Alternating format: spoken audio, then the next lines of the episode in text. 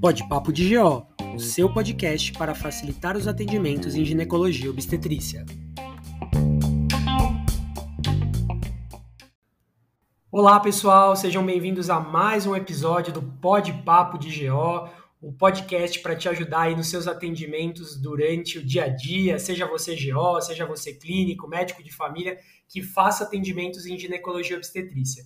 E hoje o nosso tema é um tema bem legal, a gente vai falar um pouquinho sobre uma subespecialidade bastante interessante da ginecologia e eu convidei meu grande amigo, o professor Alexandre Melito, a gente trabalha junto no Estratégia Med, ele é mastologista e vai falar um pouquinho sobre essa área que ele faz, ele atua. E aí, Ale, tudo bem? Como é que você tá? E aí, tudo bem? Como que você tá? Tudo tranquilo. E aí, vamos falar um pouquinho sobre a sua mastologia, Ale? Vamos, vamos sim. Queria muito agradecer o convite e dizer que é muito legal estar falando um pouquinho da minha especialidade aí. Espero que o pessoal goste. Legal. Então, uma coisa bem interessante da ginecologia e da obstetrícia é que depois da residência a gente tem uma possibilidade de atuar em diferentes campos. Muita gente vai para a área da obstetrícia, muita gente não quer fazer obstetrícia e acaba optando por uma especialidade ginecológica, pode ser uma especialidade cirúrgica, uma especialidade mais clínica, e a mastologia é uma dessas áreas que, que os ginecologistas e obstetras procuram depois da formação de três anos. E conta um pouquinho, Ale, como que você tomou essa decisão por seguir a mastologia? O que, que você pensou quando você decidiu fazer essa subespecialização? Olha, de início eu estava bastante indeciso. Então, fiz o R1, fiz o R2, chegou no R3 e chegou a hora de decidir, né? E aí eu fiquei pensando, puxa, continuo na obstetrícia, eu sempre gostei muito de obstetrícia, ou faço ginecologia? E foi quando eu acabei passando no estágio da mastologia. E aí foi aquela paixão à primeira vista, né, vamos dizer assim, no momento que eu fiz a minha primeira mastectomia, eu decidi que, que era aquilo que eu queria fazer mesmo.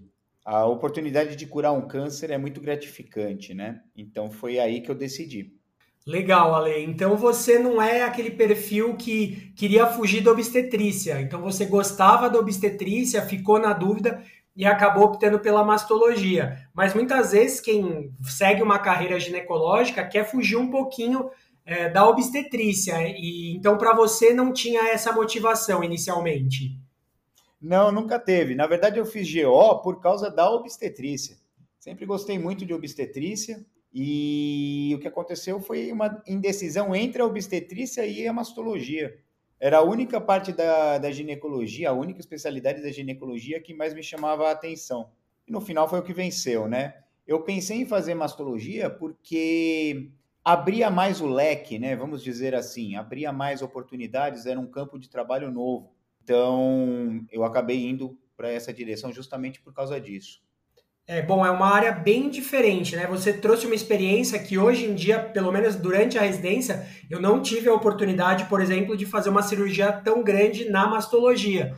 A gente fazia algumas setorectomias, algumas nodulectomias, mas, por exemplo, uma mastectomia é algo que hoje eu acho que é mais difícil de, de acontecer dentro da residência de GO, até pela subespecialização cada vez maior. Então, acho que isso também é uma coisa que acaba é, estimulando você ter o contato real né, com a especialidade acaba ajudando bastante, Ale.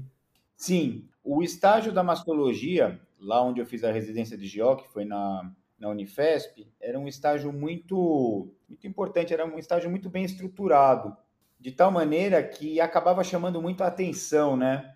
Um estágio muito bem estruturado, os professores muito presentes, muito ativos, sempre junto com a gente. Inclusive, eu aprendi a operar junto com os meus professores, eles praticamente pegando na minha mão. Então, isso estimulava muito, né? Foi um dos principais motivos, inclusive, para a escolha da área. Legal. E aí, quando você optou pela mastologia, então aí você teve que fazer uma prova de residência, uma prova de R+, para poder é, ingressar na subespecialização, certo?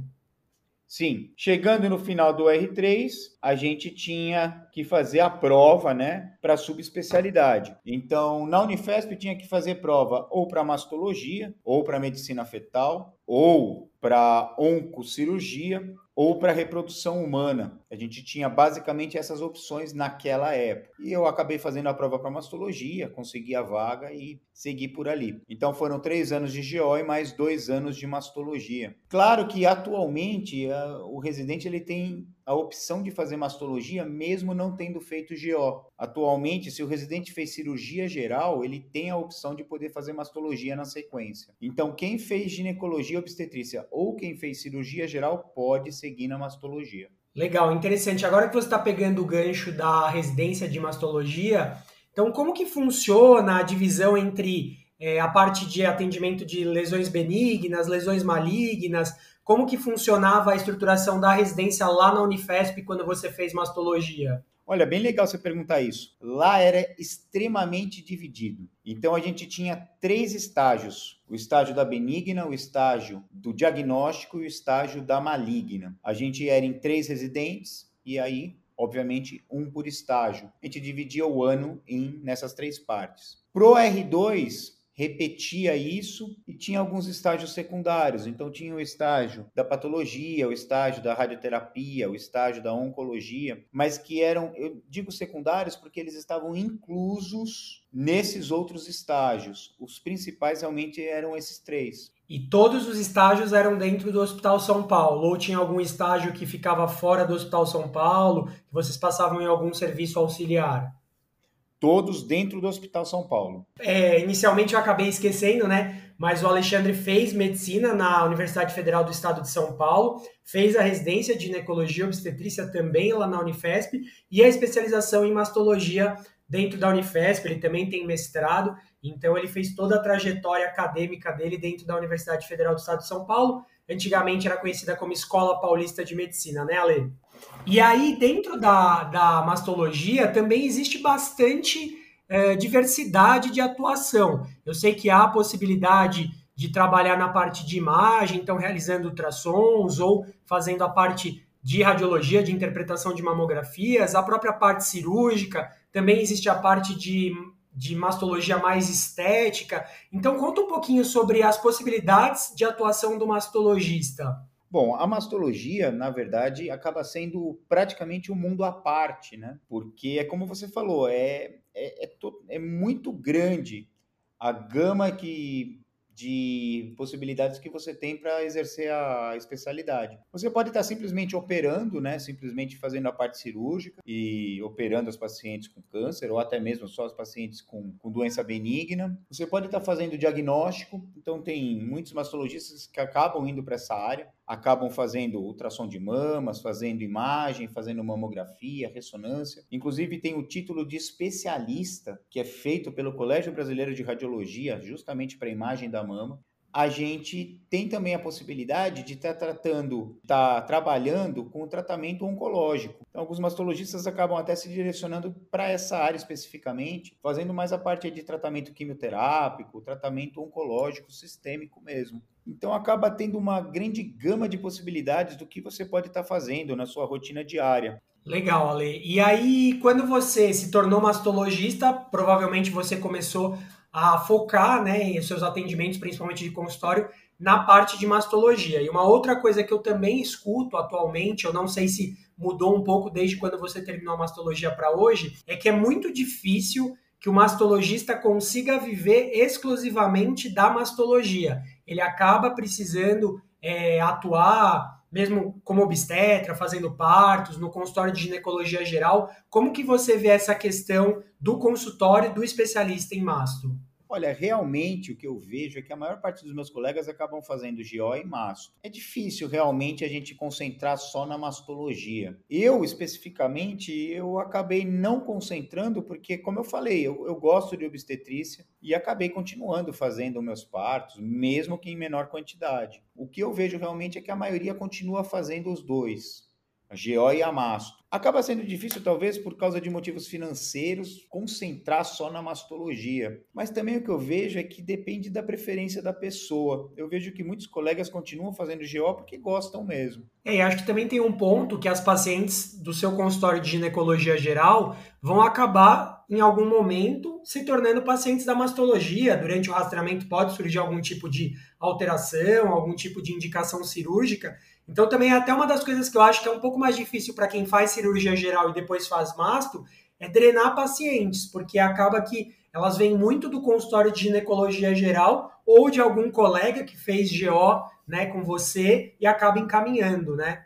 Exatamente isso. Porque a gente sabe que a maioria das pacientes acabam sendo encaminhadas pelos colegas, né? Quem, com, quem te conhece e quem confia no seu trabalho. E realmente eu imagino que quem tenha vindo da área cirúrgica tenha, tenha uma dificuldade um pouco maior em relação a isso. Porque realmente ou a paciente já me conhece, porque, por exemplo, eu fiz o parto dela e vai me encaminhar as, as, amigas dela, ou os meus colegas sabem, ah, não, olha, ele fez masto, então meus colegas ginecologistas acabam sempre encaminhando para mim qualquer alteração mastológica. E atualmente, Ale, qual é a sua principal área de atuação dentro da mastologia? Você fica no consultório, eu sei que também você trabalha em um hospital escola, né, que é o Pérola Baito, então conta um pouquinho de hoje, como você está inserido na mastologia em todas as suas atuações?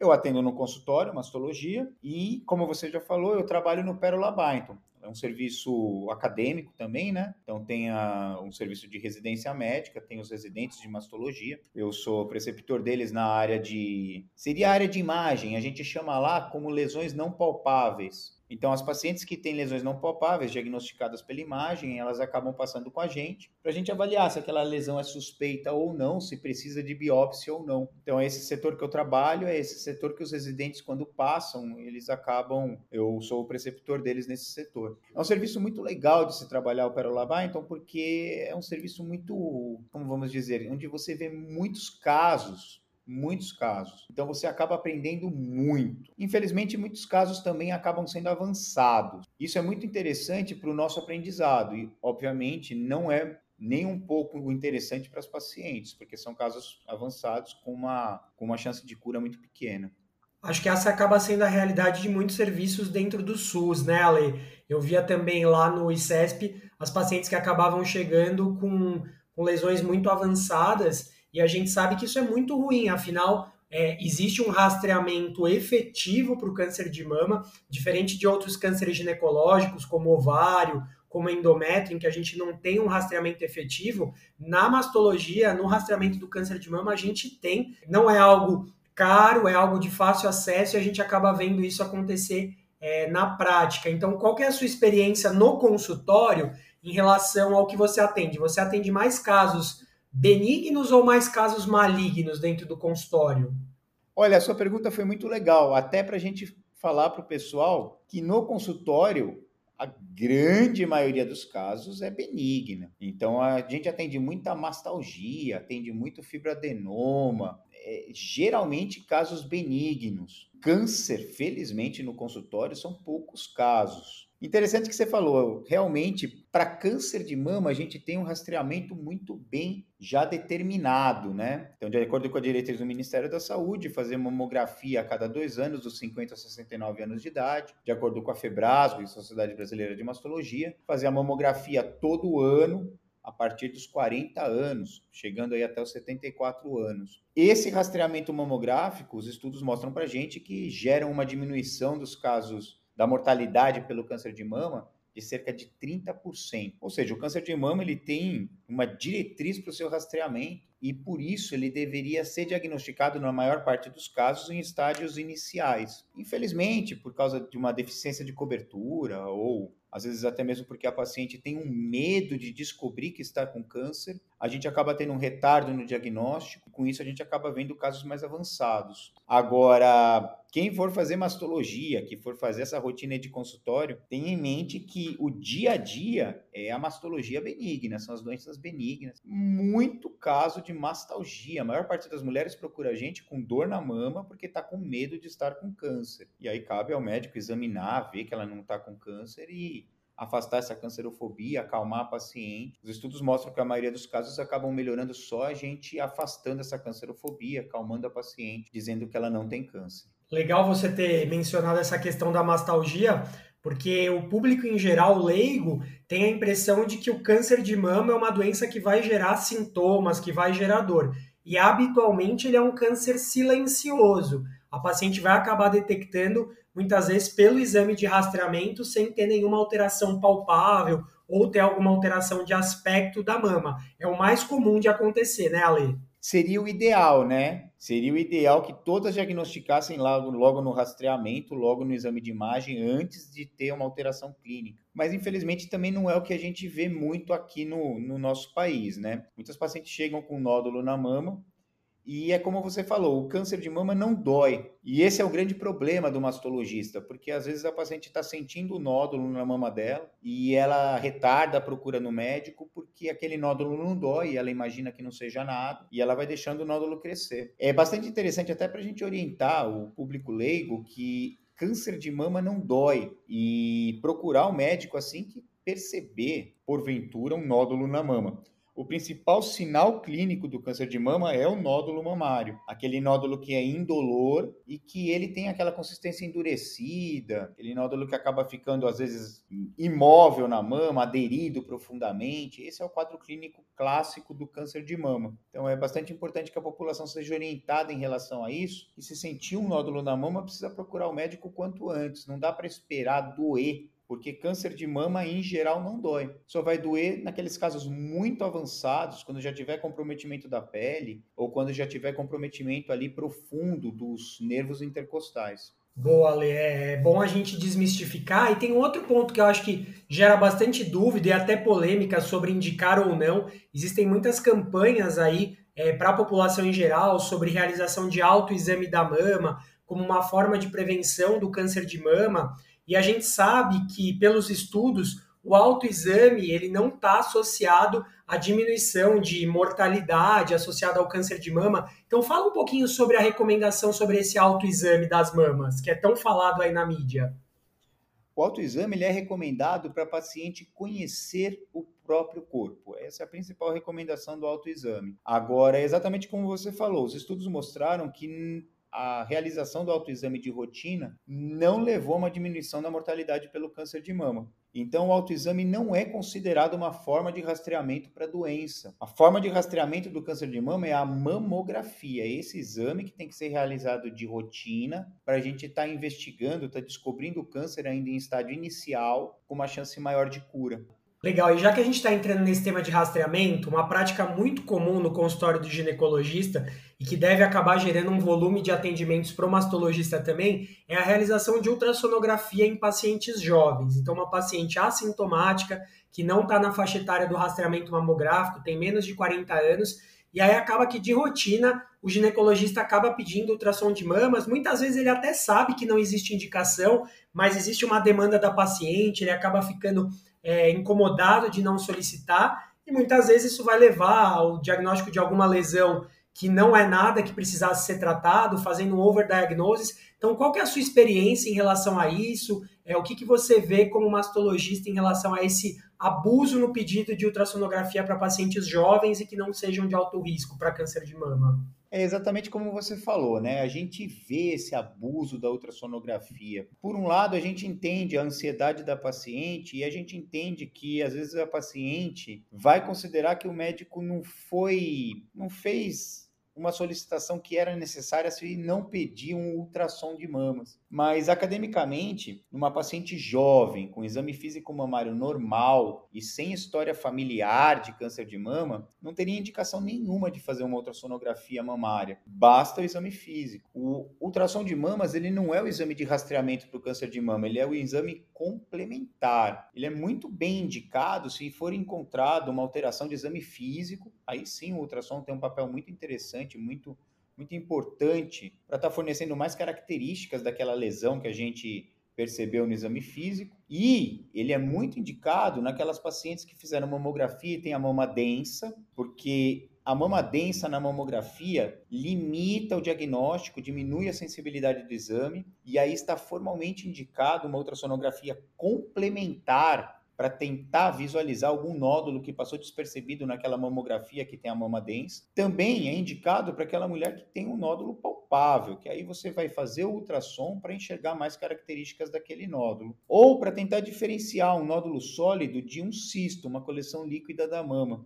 Mas a mensagem que fica é academicamente falando, paciente jovem, com exame físico normal, sem antecedente familiar, não tem nenhuma indicação de fazer um ultrassom. Eu sei que a maioria dos médicos acaba pedindo esse ultrassom de rotina para paciente jovem. E não condeno, não condeno porque eu entendo a situação, entendo que a paciente pede, entendo a ansiedade que isso gera para a paciente mas falando academicamente não tem indicação. Inclusive é uma outra coisa que gera dúvidas naquelas pacientes que são de alto risco para câncer de mama, ou porque tem uma familiar que teve um câncer de mama antes dos 50 anos, e às vezes precisa iniciar o rastreamento né, antes dos 40 anos de idade. A gente sabe que a mamografia não é um bom exame para pacientes que tenham uma mama jovem, né, pouco lipossubstituída, e nessa faixa etária também a ultrassonografia não é o exame de escolha, né? Caso a gente precise complementar a mamografia, a gente acabaria usando uma ressonância. Eu estou falando alguma bobagem, Ale? Não, é exatamente isso. Então, cada vez mais a ressonância está tendo um papel importante para o rastreamento, principalmente das mulheres de alto risco. Então, aquela mulher que tem um antecedente familiar de parente de primeiro grau com câncer de mama antes dos 50 anos, aquela mulher que tem a mama densa também na mamografia, os últimos protocolos estão sugerindo que a gente complemente essa mamografia com a mama densa, se possível com a ressonância, ao invés de fazer esse complemento com o ultrassom. Claro que eu entendo que a ressonância ela tem uma disponibilidade muito menor, ela tem um custo muito maior e que isso vai ter uma série de limitações, de restrições aqui na nossa prática diária, principalmente na prática no serviço público. Mas os protocolos estão apontando para essa direção, de que para mama densa no futuro se faça, se possível, esse complemento com a ressonância. E para as mulheres de alto risco, então, essas que têm parente de primeiro grau com câncer de mama antes da menopausa, antes dos 50 anos, ou aquela mulher que tem uma biópsia prévia com atipia, ou aquelas pacientes que têm mutação do BRCA, né? Um gene que é supressor tumoral, que quando está mutado, deixa de fazer o seu trabalho aí de suprimir os tumores e faz com que a paciente tenha um risco muito alto de desenvolver o câncer de mama. Nessas mulheres de alto risco, é preconizado o rastreamento com a mamografia associada à ressonância magnética. A ressonância magnética ela está tendo esse papel bastante importante no rastreamento dessas mulheres. E acho que uma outra dúvida que às vezes aparece no consultório é aquela paciente que tem prótese mamária, já está na idade de fazer o rastreamento mamográfico a partir dos 40 anos, e o ginecologista geral costuma ter dúvidas. Ah, o exame de escolha realmente é a mamografia? Eu preciso solicitar algum outro tipo de exame? Qual que é a recomendação para essas pacientes com prótese mamária?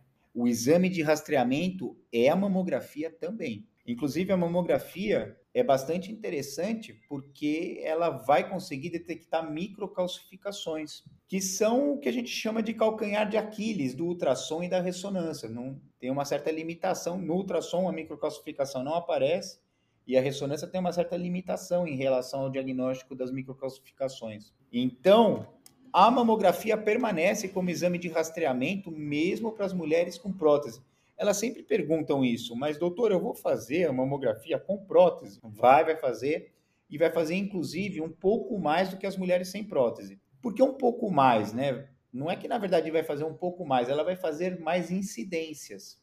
Ela vai fazer as incidências normais, crânio caudal e médio lateral oblíqua, e vai fazer também essas incidências com a manobra de Equilund, que é uma manobra que rechaça a prótese para trás e comprime somente o tecido mamário vai fazer a mamografia também com essa manobra de Quilund. Então, as pacientes com prótese têm que fazer mamografia também. Agora, o melhor exame para avaliar a integridade da prótese é a ressonância magnética. A ressonância magnética é capaz de diagnosticar a ruptura intracapsular. O que, que é isso? É quando a prótese está rompida, mas o silicone ainda não extravasou para fora da cápsula. E a ressonância é capaz de diagnosticar isso, que a prótese está rompida e que o silicone ainda não extravasou. A gente chama isso da ruptura intracapsular. Acho que a gente varreu bastante coisas aí sobre rastreamento do câncer de mama. Vamos falar um pouquinho sobre diagnóstico do câncer de mama. Então, em geral, é, a nossa conduta é fazer o rastreamento e quando a gente encontra uma lesão suspeita, e aí a gente vai usar a velha e boa classificação de BIRADS aí para indicar investigações mais invasivas, biópsias. Então, como que é a condução desses casos quando a gente tem lesões por essa classificação de BIRADS? Fala um pouquinho para a gente, Ale. De acordo com os exames de imagem, a gente vai classificar a lesão de acordo com o BIRADS. BIRADS 0 seria o exame inconclusivo que precisa de um exame complementar para chegar numa conclusão. BIRADS 1 é um exame normal, sem alterações, e BIRADS 2 com achados benignos. Conduta para esses BIRADS é o segmento de rotina. BIRADS 3, a gente tem um achado provavelmente benigno, e aí seria só o segmento em seis meses. No BIRADS 4, a gente tem um achado suspeito, que tem indicação de biópsia. E no BIRAD 5 a gente tem um achado que provavelmente é câncer, que também precisa ser biopsiado quanto antes. BIRAD 6 é aquela mulher que já fez exame, já fez biópsia, já sabe que tem câncer, está fazendo o exame de novo, de imagem, para ver se o tratamento que ela está fazendo antes da cirurgia está surtindo efeito e se a lesão está diminuindo. E enfim, no BIRADS 4 e no BIRADS 5 a gente vai ter que fazer biópsia. Em geral, a gente faz o que a gente chama de core biópsia. Então, a biópsia por agulha grossa. A gente geralmente guia isso pelo ultrassom, quando a lesão é visível pelo ultrassom. E com isso a gente vai enxergar a agulha entrando dentro do nódulo para a gente conseguir um fragmento daquela lesão. Com esse fragmento, a gente vai fazer estudo histológico e imunohistoquímico da lesão. Com isso, a gente vai conseguir determinar, se for um câncer, o tipo histológico do câncer e vai fazer o estudo imunohistoquímico para determinar, se for um câncer, o subtipo molecular dele, se é luminal, A ou B, se é HER2 ou se é triplo negativo. Olha, isso daí atualmente é essencial para a gente definir a forma de tratamento da paciente. Eu não consigo começar o tratamento da paciente sem saber tipo histológico e subtipo molecular do câncer. Legal, Ale. Então, acho que falamos um pouquinho aí sobre as biópsias. E aí, uma vez que a gente tem o diagnóstico do câncer de mama, é, o tratamento, claro, vai depender muito aí desse perfil imunohistoquímico que você falou, isso é fundamental em relação a tratamentos adjuvantes, mas antigamente o mais comum é que uma paciente com câncer de mama fosse submetida a uma cirurgia radical, uma mastectomia, e com o avançar do tempo a gente começou a ver cada vez mais o uso das cirurgias conservadoras. Então fala um pouquinho sobre como funciona o tratamento do câncer de mama atualmente, do ponto de vista de cirurgia, do ponto de vista de tratamentos adjuvantes. Hoje em dia, a gente sempre tenta, na maior parte dos casos, fazer a cirurgia conservadora, a quadrantectomia. O que é o principal para a gente levar em consideração para decidir se precisa fazer uma mastectomia ou uma quadrantectomia? O principal é a relação do tamanho do tumor em relação ao volume da mama. Então, tumores muito grandes em relação ao volume da mama, obviamente a gente vai acabar pensando mais em fazer uma mastectomia. Agora, tumores menores, que geralmente tomem aí cerca de um quarto da mama, a gente vai pensar em fazer a quadrantectomia, que é o tratamento conservador. Em relação ao tratamento adjuvante, isso realmente vai depender muito do subtipo molecular. Se for um luminal que tem receptor hormonal positivo, atualmente o principal para o tratamento dessas pacientes, além do tratamento cirúrgico, é a hormonioterapia. Se for um tumor que não expressa receptores hormonais, então um tumor HER2 ou um tumor triplo negativo, aí o tratamento fica mais reservado para quimioterapia ou para imunoterapia, as drogas-alvo. Então, por exemplo, o trastuzumab. E se ela tiver feito um tratamento conservador, ela também vai ter que fazer a radioterapia para estar tá completando esse tratamento local da mama dela. Então, sempre que a gente faz uma cirurgia conservadora, acaba que a gente tem que complementar com radioterapia, por conta da diminuição ali é, de chance de recidiva local. E também uma coisa que a gente vê bastante é essa questão de linfonodo sentinela, quando biopsiar, quando esvaziar a axila. Quais são as principais recomendações? Assim, eu sei que é bem complexo, mas é, simplificadamente. Olha, o linfonodo sentinela, ele é simplesmente o primeiro linfonodo que drena a mama. Ou seja, qualquer lesão da mama vai acabar drenando linfaticamente para aquele linfonodo sentinela e para os linfonodos da sequência, que a gente chama de linfonodos parasentinelas. Em geral, numa cirurgia, o que, que a gente faz? A gente faz o que a gente chama de dupla marcação. A gente injeta azul patente, a gente também injeta um radiofármaco na mama, e esse azul patente e o radiofármaco vão acabar sendo drenados linfaticamente para o linfonodo sentinela e os parasentinelas. Com isso, a gente consegue localizar esses linfonodos na hora da cirurgia. a gente retira esses linfonodos na hora da cirurgia e dá para o patologista que está em sala para ele examinar e dizer para a gente se tem comprometimento de câncer nos linfonodos ou não. Atualmente, a gente considera que se tiver somente até dois linfonodos comprometidos, desses linfonodos sentinelas, não há necessidade de fazer o esvaziamento axilar, que seria retirar todos os linfonodos da axila.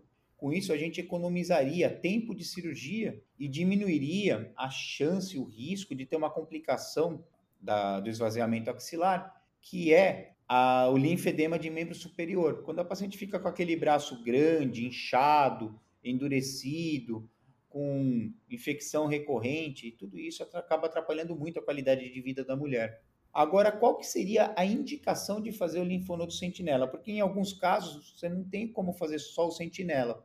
Você tem que ir direto para um esvaziamento axilar. Quais são esses casos? Primeiro, se você examinou a paciente que está com câncer e já sentiu na axila dela que tem um linfonodo endurecido, provavelmente está com câncer, você já faz uma punção desse linfonodo antes da cirurgia, já confirma o comprometimento desse linfonodo antes da cirurgia e aí na hora da cirurgia você já vai partir direto para um esvaziamento axilar. Aí não tem chance de fazer só o linfonodo sentinela.